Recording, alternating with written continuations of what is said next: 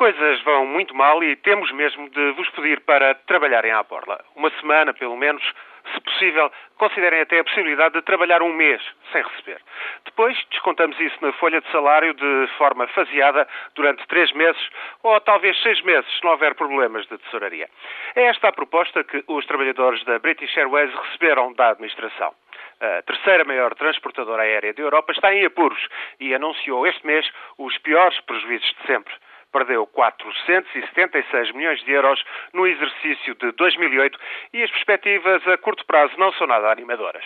Pior, os custos da British Airways são excessivos. O pessoal de bordo ganha o dobro dos colegas nas companhias concorrentes de baixo custo, como a Virgin e a EasyJet.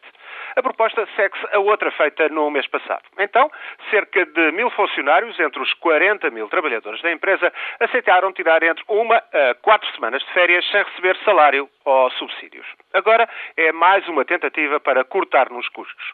O presidente da British Airways dá o exemplo e no próximo mês vai prescindir do ordenado. 72 mil euros, por sinal. Mas os sindicatos que andam a negociar cortes salariais não receberam bem esta proposta. A administração pretende, de facto, rescindir 2 mil contratos, sobretudo entre o pessoal de bordo, ou seja, entre os 14 mil funcionários mais bem pagos da companhia.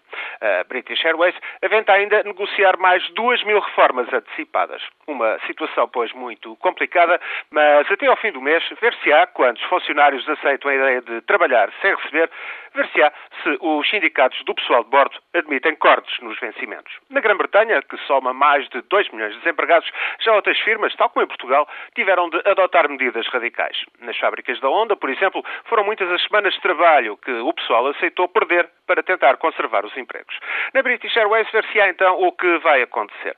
Mas só o facto de um pouco mais de mil funcionários terem logo aceito tirar férias não pagas, ainda antes desta nova proposta, que diga-se não é obrigatório aceitar, mas pesa sempre em tempos de crise, só isso basta para concluir que das duas uma ou o pessoal está profundamente empenhado no futuro da empresa, ou então, o que é bem mais provável, teme tanto pela manutenção dos postos de trabalho, não acredita na possibilidade de encontrar outro emprego igual ou melhor que, conclua-se, mostra-se disposto a aceitar coisas inimagináveis em tempos que já lá vão. Trabalhar à borla, largar anéis para salvar os dedos, é, pois, um sinal destes tempos de crise.